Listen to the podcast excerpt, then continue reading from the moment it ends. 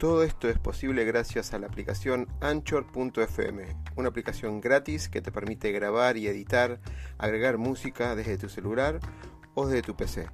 Anchor nos permite distribuir además todos nuestros podcasts en todas las redes conocidas de música y podcast como Spotify, Apple, Google, entre otros. Puedes bajarte la aplicación directamente desde Android Store o Apple Store o directamente ir a la dirección anchor.fm y empezar ya con tu podcast. El miedo a equivocarnos nos inmoviliza, nos aleja del éxito. El miedo a lo nuevo nos limita, nos quita oportunidades de crecer. Pretender resultados diferentes haciendo siempre lo mismo es una locura. Aprender a ser diferentes Aprender a hacer innovando es un desafío. Nuestra pasión nos moviliza a ilimitados desafíos. Y de eso se trata Negodocio. De lograr el éxito con pasión.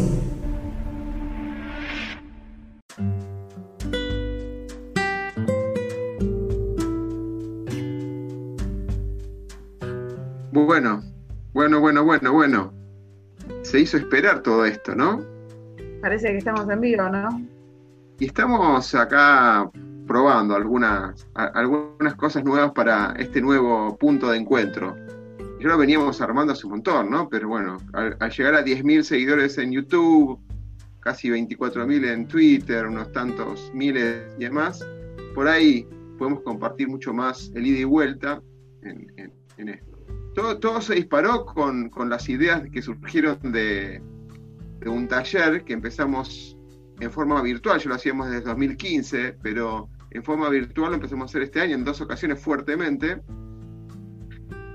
Laura y yo hicimos este taller, iniciamos este taller que se llama Taller de Propósito Extraordinario. Contá un poco, Laura, ¿qué, qué es un poquito este, este taller? Este taller, la verdad que es una herramienta muy poderosa. Que como yo digo siempre, si yo lo hubiese tenido mucho tiempo antes, me hubiese ahorrado muchos dolores de cabeza.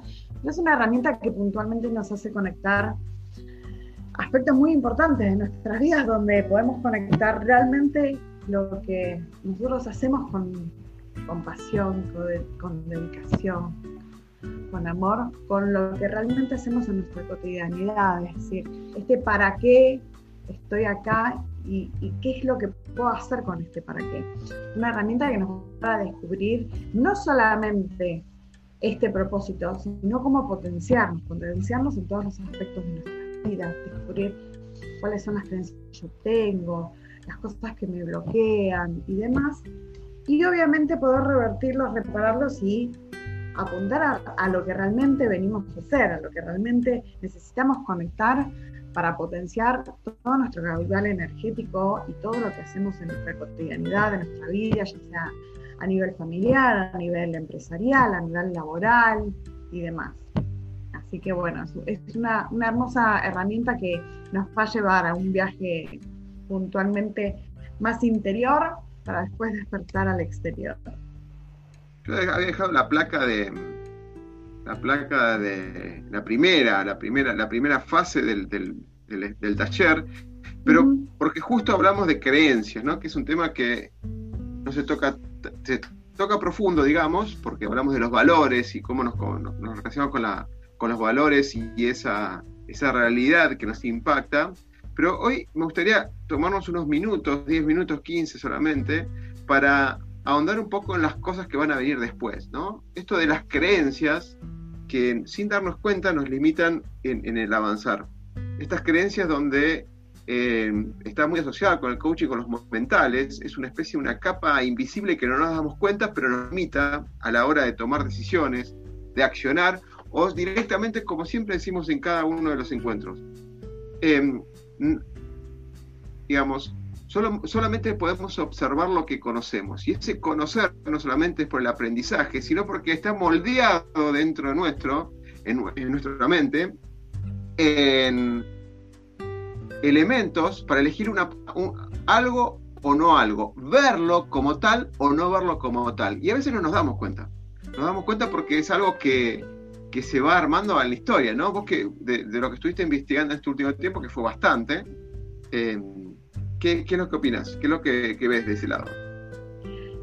Bueno, eh, puntualmente por todo lo que vengo investigando, cada día descubro que tenemos más creencias limitantes inconscientes de lo que realmente nosotros creemos somos conscientes. ¿sí? Hay algo muy, muy puntual, ¿sí? que viene por toda la rama de biodecodificación, que tiene que ver no solamente con las creencias que yo voy teniendo y adquiriendo a lo largo de, mi vida y de, mi educación y de mi formación, sino que también hay otras creencias que están mucho más a nivel inconsciente, que están ligadas con todo lo que es a nivel transpersonal, prepersonal y transgeneracional. ¿Y a qué me refiero con esto? son estos paquetes de información que están muy guardados en nosotros, están muy a nivel inconsciente, que cada vez que nosotros queremos activar nuestro propósito, ¿sí? ponerlo en marcha, en funcionamiento, porque realmente es lo que queremos, lo que nos apasiona, surgen y se empiezan a manifestar y a empezar a bloquear ¿sí? los caminos de acceso a mi propósito. ¿Pero por qué? Yo les voy a dar un, pequeño ejemplo como para, que, para, que tengan en cuenta y después, obviamente, en el taller que vamos a hacerlo vamos a, expandir mucho más este concepto. Pero, pero, por ejemplo, ¿no?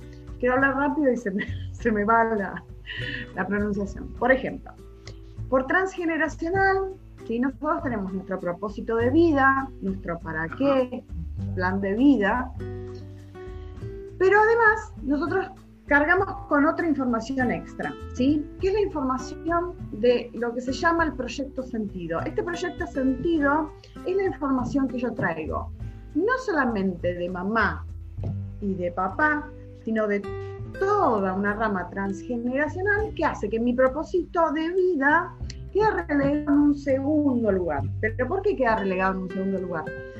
porque está más manifiesta esta información que traemos de lo que quería mamá, de lo que quería papá para nosotros al momento de traernos al mundo, de las programantes que traemos de nuestros abuelos, de nuestros ancestros. Y claro, empiezan a entrar en conflicto unas con otras. ¿Por qué? Porque yo sé que vengo a hacer tal o cual cosa con mi propósito, pero de repente se empieza a manifestar lo que quería mamá, lo que quería papá o lo que pensaba. eso hace que en el ser se, como que eh, no eso, eso último. Entremezcló eso.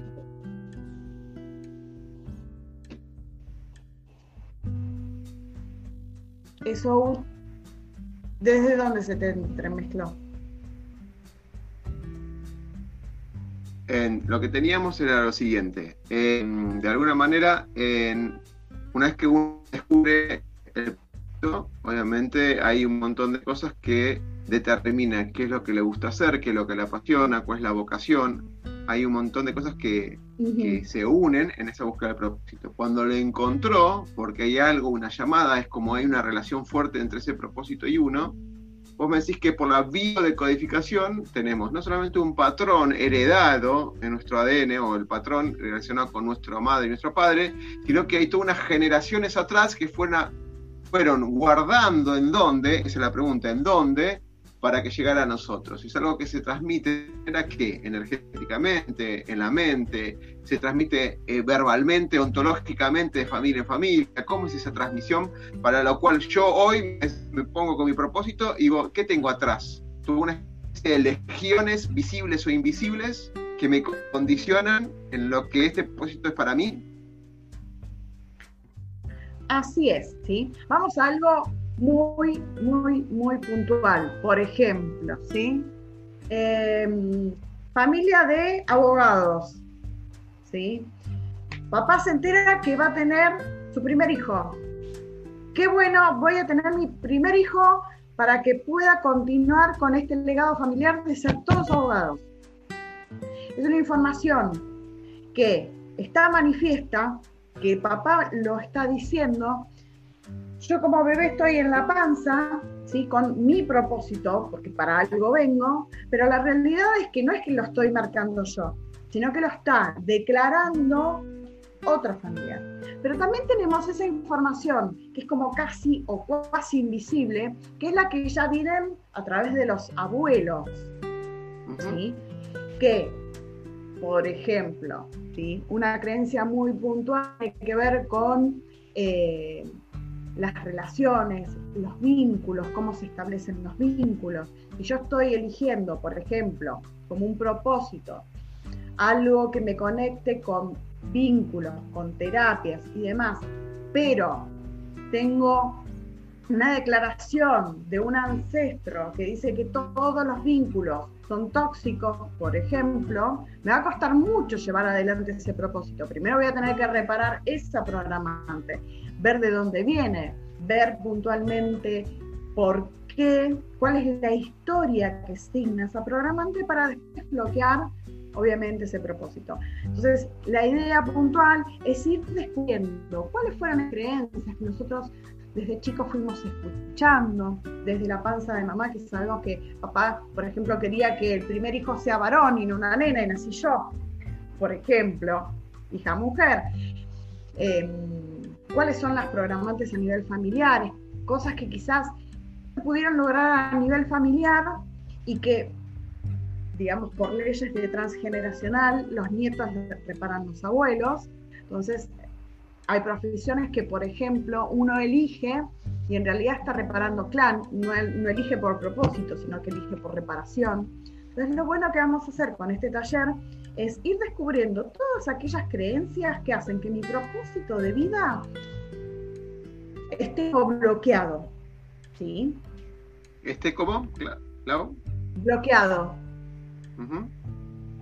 Porque ¿Y una cómo se desbloquea eso? ¿Eh?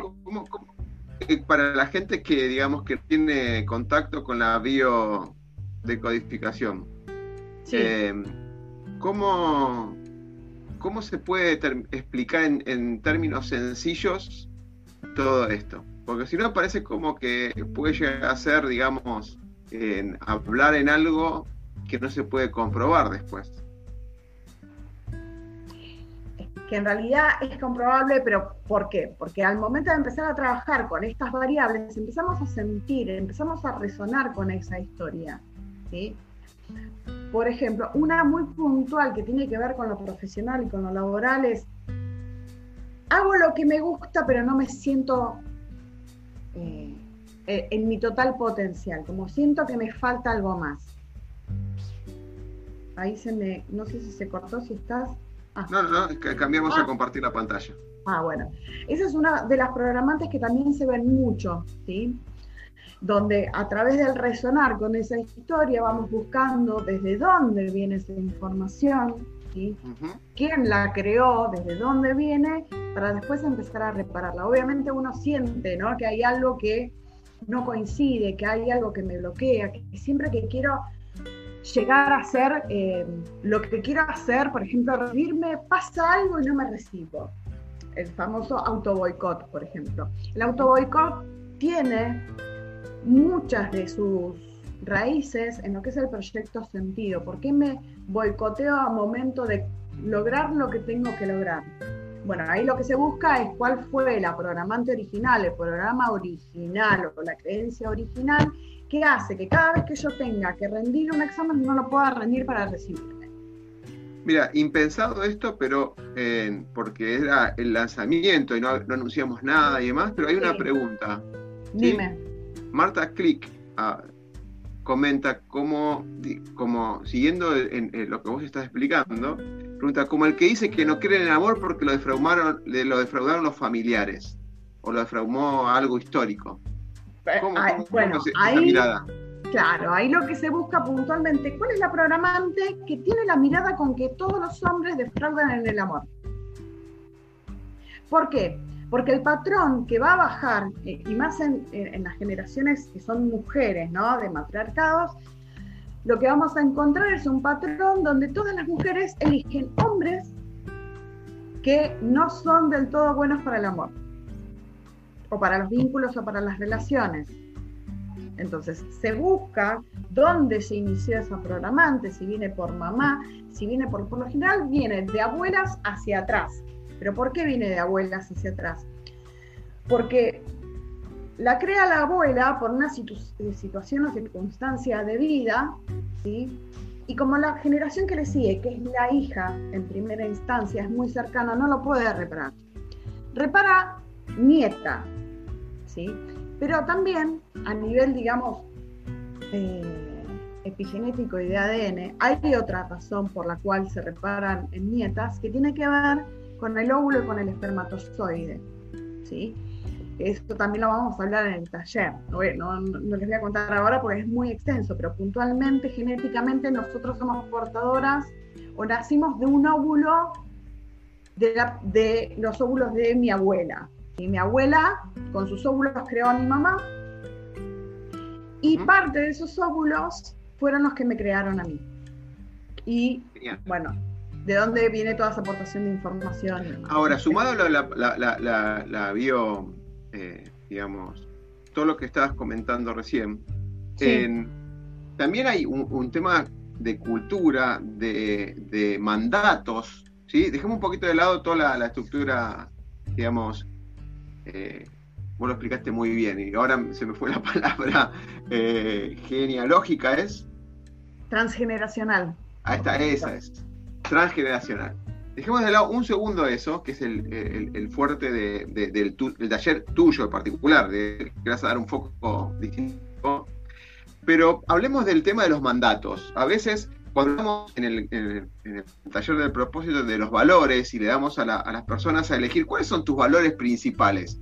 Cuando hablamos de valores, hablamos de, de ética, valores, estamos hablando de tantos personales y la relación con la sociedad. Ya vemos sociedad a ese grupo de personas que de alguna manera tienen alguna relación con esa persona, sea en lo laboral, en lo familiar, en los amigos, en, los estudios, cualquier círculo social donde esta persona cohabitando, relacionándose. Entonces, están los valores y los valores de alguna manera uno los elige porque siempre nos pasó no entramos cuando tocamos estos temas, lo, elegimos de forma general, nunca en forma particular, porque esto es un, un taller que es uno a uno y es un seguimiento personal uno a uno porque en un momento dado se tocan temas muy confidenciales, como habló recién Laura, que en un momento, si tiene que tocar temas muy puntuales la abuela la madre, son cosas de que no se pueden, digamos, compartir en grupo. Hay algunos que se abren y lo quieren compartir y suceden cosas muy lindas y hermosas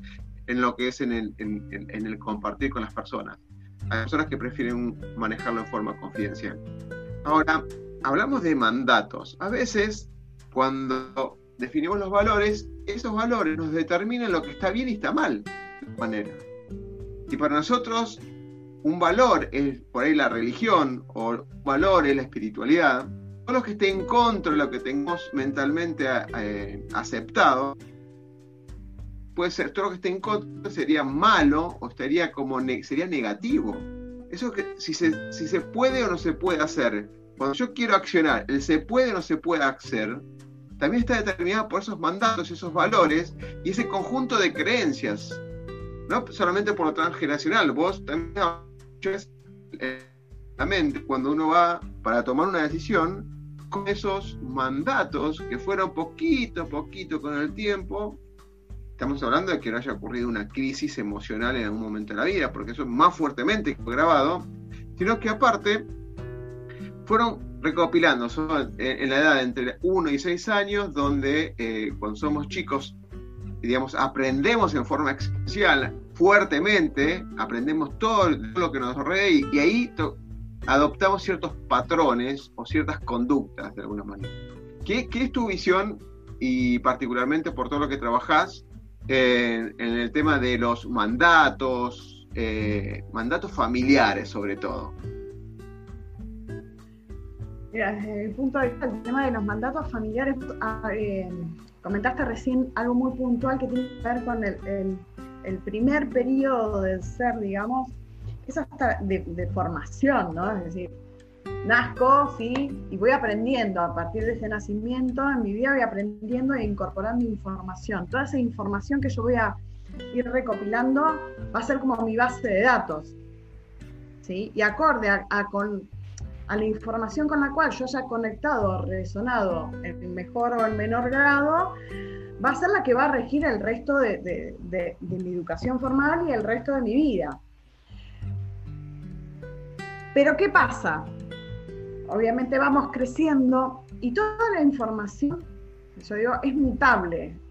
Toda la información evoluciona, porque evolucionamos nosotros también como seres humanos. Y lo mismo pasa con todos los mandatos y con todas las creencias. ¿sí?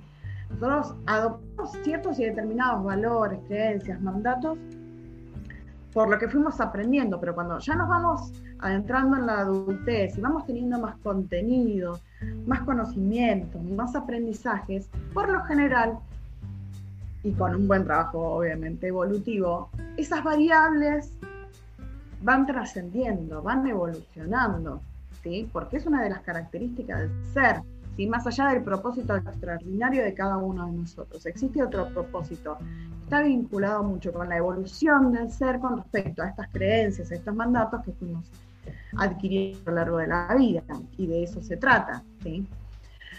por lo general nos ayuda mucho a cambiar estos patrones, estos patrones de pensamiento, estos mandatos, las experiencias, donde vamos teniendo nuevos aprendizajes, nuevos contenidos, que hacen que, esto se vaya modificando, que, que estas conductas, que estos mandatos, que estas creencias vayan creciendo y se vayan polarizando, estén en otro extremo más positivo.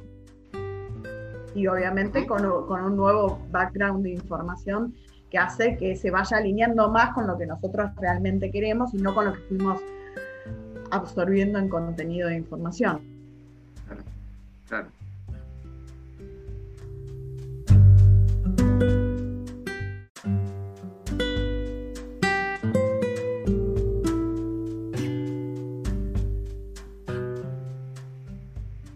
¿Te quedaste pensando? No, me quedé pensando más que nada, eh, primero porque quería decirte que eh, Marta dice gracias a ustedes eh, por la explicación que le diste y, habla, claro que la cultura es la de mi abuela, era ella, supongo, er, era ser la mejor mujer madre ama de casa. hace unos años mi marido me dejó y estoy aprendiendo a vivir mi actualidad, de estar sola. O sea, ahí hay una, un cambio del paradigma, obviamente, lo que era eh, los, abuelos, los padres y demás. Hay una cultura, ¿no? También hay una. Estaría interesante cuando hablamos en su momento de la pareja, ¿no? Hace un, par de años, cuando hacíamos el martes coach, eh, todos los, martes. Eh, que vamos eso lo vamos a retomar, pero no van a ser los martes. A seguir llamando martes coach, pero eso no van a ser los martes, donde hablamos cómo cambió este paradigma, ¿no? Separarse o divorciarse eh, y demás en, su en la época de las abuelas e inclusive de los padres eh, no estaba bien visto y no estaba como parte de una posibilidad, más allá consensuada y demás. Hoy por hoy tiene otros alineamientos. Sandra Ledo se sumó, gran, gran psicóloga social, counseling. ¿Se pueden cambiar valores? Pregunta. Si se pueden cambiar los valores. Siempre que sea para el lado evolutivo, siempre los valores pueden cambiar, porque uno cambia, uno evoluciona. Y a medida que nosotros vamos evolucionando, el valor también va evolucionando con nosotros. Claro, ahí estamos. los valores, eh, no es que uno, hay un chiste, eh, Groucho Marx, que decía, yo tengo estos, valores, si no les gusta, tengo otro. O tengo estos principios, si no les gusta, tengo otro. Era una situación, digamos, chistosa, irónica, de decir, yo me adecuo a cualquier cosa para hacer negocios o para hacer algo.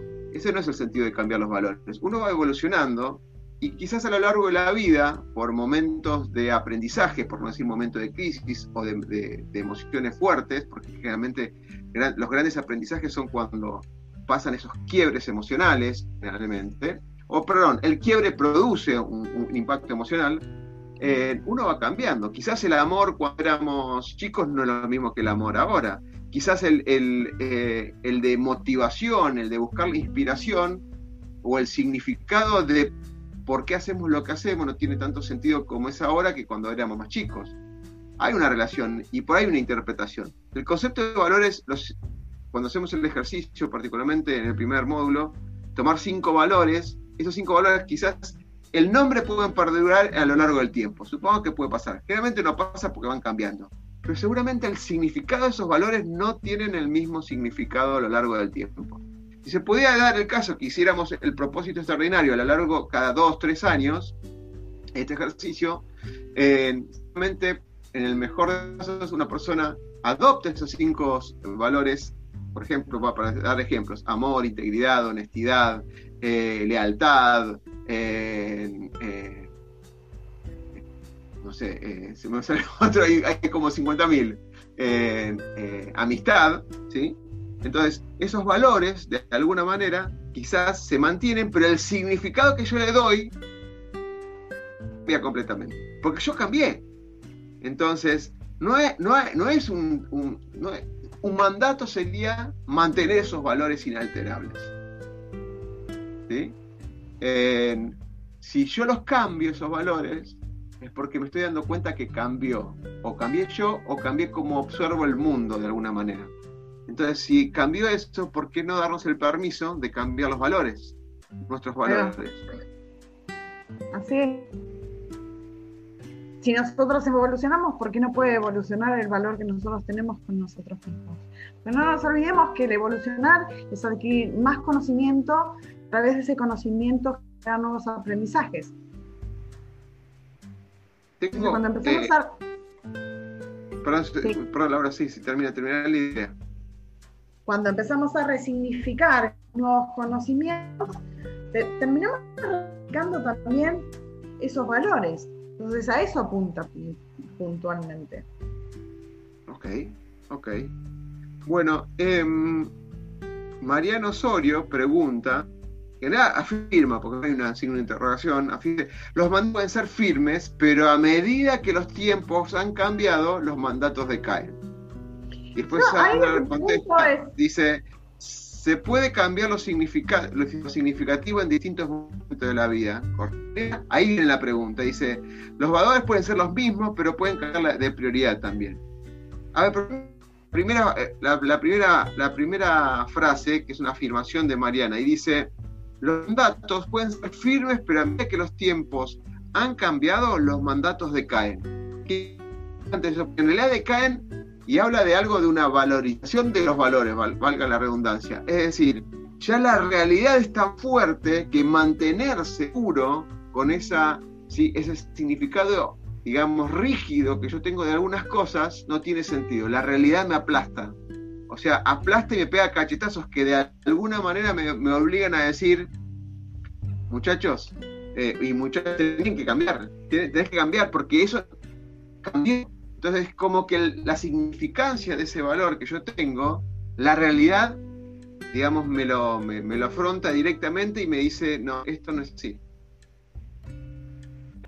Carla Click, hay otro me, cuando, los vamos a, para evoluciona mejor. Perdón, Laura, sí.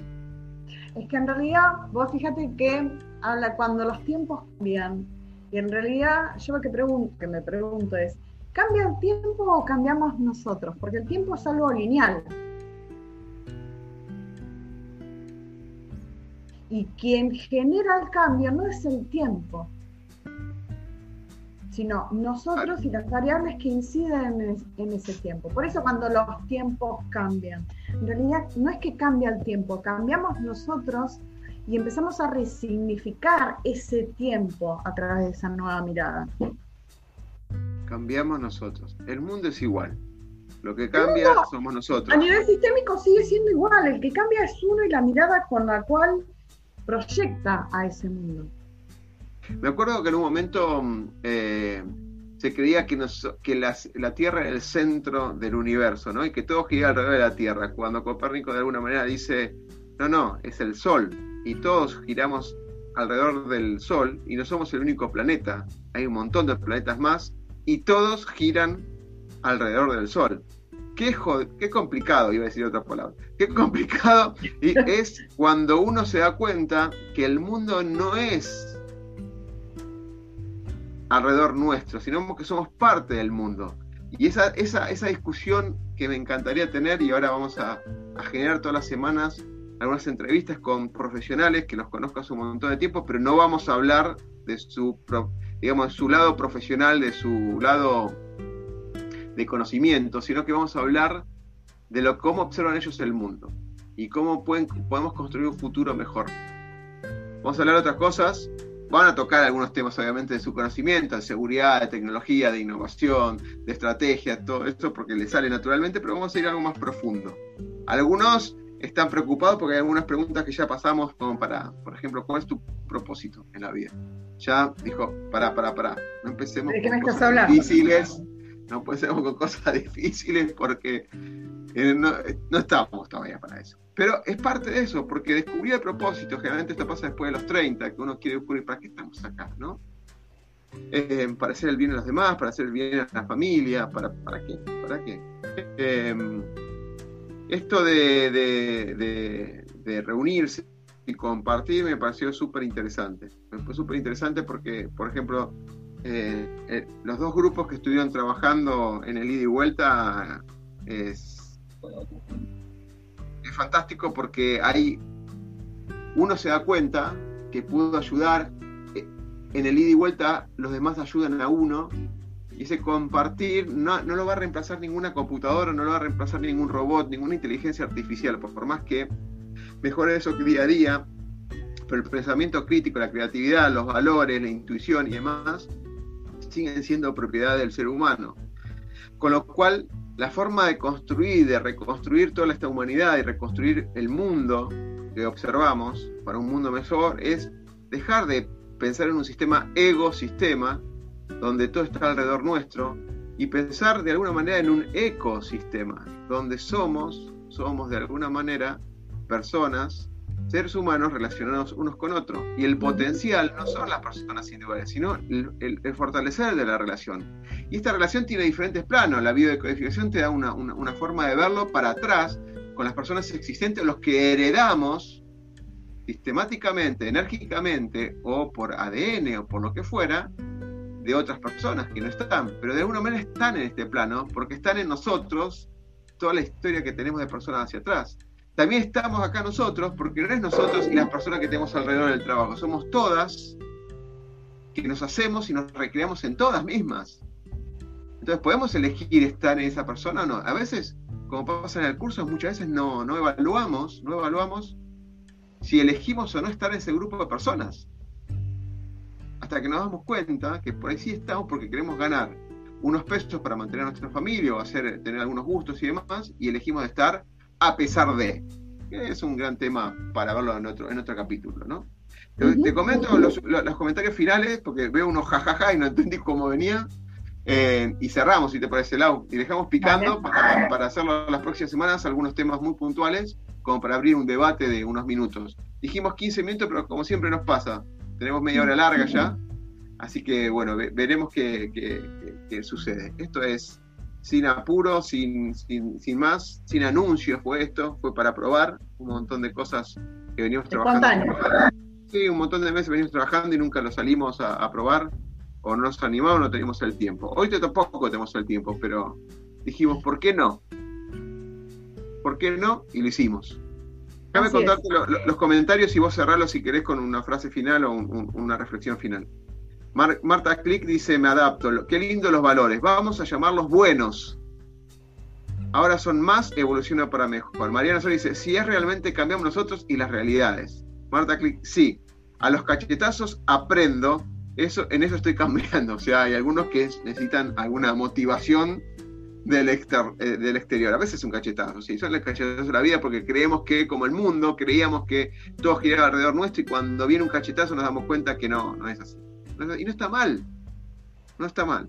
Y Sandra, leo el último comentario por, por el canal de YouTube, dice, de no cambiar nosotros estaremos siendo rígidamente estructurados. Y ahí yo voy a terminar con una frase después de lo que vos digas relacionada con eso que dijo Sandra. Eh, vamos al tema del cachetazo, ¿sí? La realidad es que mm, sí o sí, de alguna forma u otra, yo digo que la, la vida siempre nos da la oportunidad de que podamos aprender. Cuando llegamos al cachetazo es porque en realidad ya quizás hicimos varios ole a la vida y no nos hicimos el cargo de ese aprendizaje que tenemos que hacer. Pero puntualmente hay que focalizar que el aprendizaje es algo continuo, no es que, bueno, listo, ya aprendí esto, ya está, no. Es algo que avanza y evoluciona también con, con nosotros. Avanzamos nosotros, avanza nuestro aprendizaje, avanza nuestra evolución. Y cuando vamos descubriendo, ¿sí? Que mirando hacia atrás, ya no estamos parados en el mismo lugar, que ya crecimos desde otro lado, ¿sí? Porque al principio, siempre que surge una experiencia, un cachetazo, como bien decía eh, esta, esta, seguidora, Marta, Marta eh, puntualmente es porque quizás teníamos que resignificar esa situación y corrernos de lo que nos estaba asignando esa, esa experiencia. ¿Y a qué me refiero? Nosotros tenemos, y esto es cortito para cerrar, tres estadios de evolución, ¿sí? Que son tres estadios que cambian nuestra mirada. Porque arrancamos siempre por el cachetazo. El cachetazo es el sufrimiento. El cachetazo es lo que ya digo, bueno, listo, hasta acá llegué porque de esta situación me harté. Entonces, el cachetazo me cimbronó de manera tal que dije, wow, vamos a cambiar. Buenísimo. Entonces ahí viene la famosa evolución por acción. Digo, bueno, algo hay que hacer. ¿Por qué? Porque esa acción es lo que me va a sacar a mí de ese estadio. Salgo de ese estadio y automáticamente empiezo a ver qué puedo hacer, qué puedo generar, qué puedo resignificar mi vida, qué puedo generar este cambio. Y qué bueno, porque ahí es donde yo empiezo a empoderarme. Y yo ya me corrí de toda esa etapa, de ese cachetazo. Lo resignifiqué y me empoderé ¿Y a qué voy con me empoderé? Porque ahora ya sé que yo puedo salir. Y si puedo salir, me puedo resignificar. Y lo más importante de todo esto es que ya no estoy anclada ahí en esa situación, en ese sufrimiento, en ese cachetazo. Estoy anclada en la acción. Pero más me voy a empoderar cuando sea consciente que esa acción que me sacó de esa situación, a su vez, más allá de generarme un aprendizaje me genera un resultado. Porque es desde donde yo me voy a parar para decir, no solamente puedo hacerlo, sino que voy a hacerlo y voy a seguir parándome desde acá, porque desde acá es donde yo tengo los resultados. Así que bienvenido a ese cachetazo, porque es donde nos vamos a parar, obviamente, para seguir significando y esperándonos. Genial, genial. Bueno, yo quiero cerrar con una, una, esto es tan espontáneo como, como siempre hemos hecho los encuentros todos los sábados de propósito extraordinario. Los invito a, sumarse a la comunidad de propósito extraordinario, donde va a haber un montón de grupos. Por ahora es más reflexión orientada a propósito, pero hay muchas cosas de innovación también, y va a haber cosas de, gestión y de manejar. Porque una vez que encontrás el propósito, hay algunos que quieren desarrollar un emprendimiento y demás pero hay mucho es de autorreflexión y, de, mirar la mirada, el mundo de una manera diferente. Em, Sandra dice eh, rígidamente estructurado, y yo, si hay que hacer eso, y yo, digamos, no dije, pero dije, plantea es siendo rígidamente estructurado. Y a mí siempre viene el tema del, del, agua, ¿no?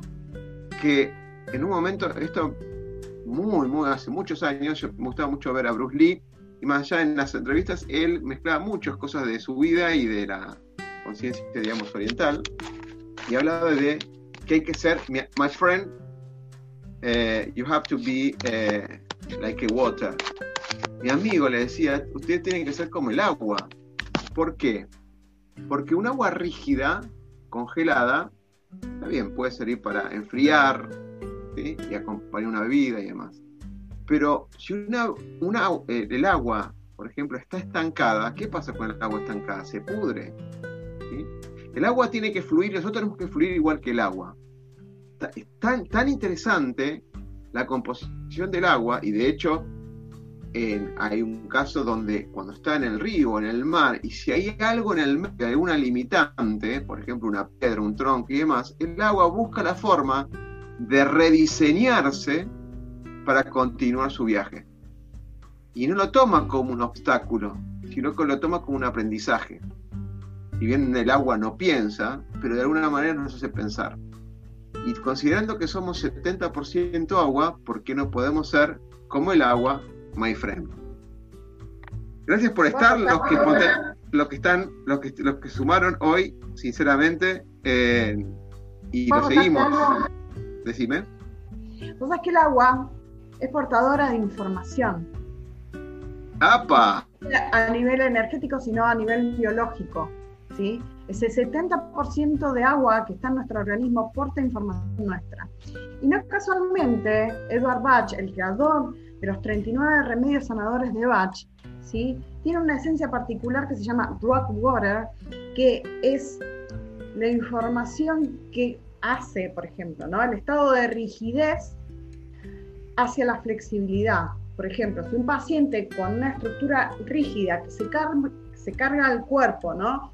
todos sus malestares, esta flor lo que le aporta es la flexibilidad y la ductibilidad de poder a través del agua y de la esencia soltar esa rigidez y transformarla en un cauce que fluya.